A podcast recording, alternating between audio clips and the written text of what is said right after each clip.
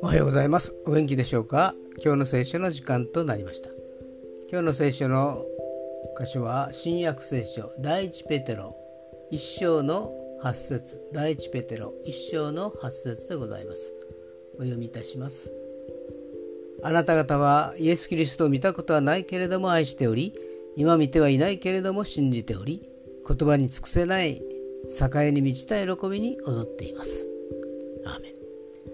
イエス様に出会い、イエス様を信頼し、その御言葉を誠実に守り、実行していく。これが信仰なのですけれども人間弱いものでその通りにいかないことが多々ありますでもその時のためにイエス様の十字架があるのです弱い自分をさらけ出し十字架のもとで祈っていくと許され新しい自分と新しい力を発見することでしょう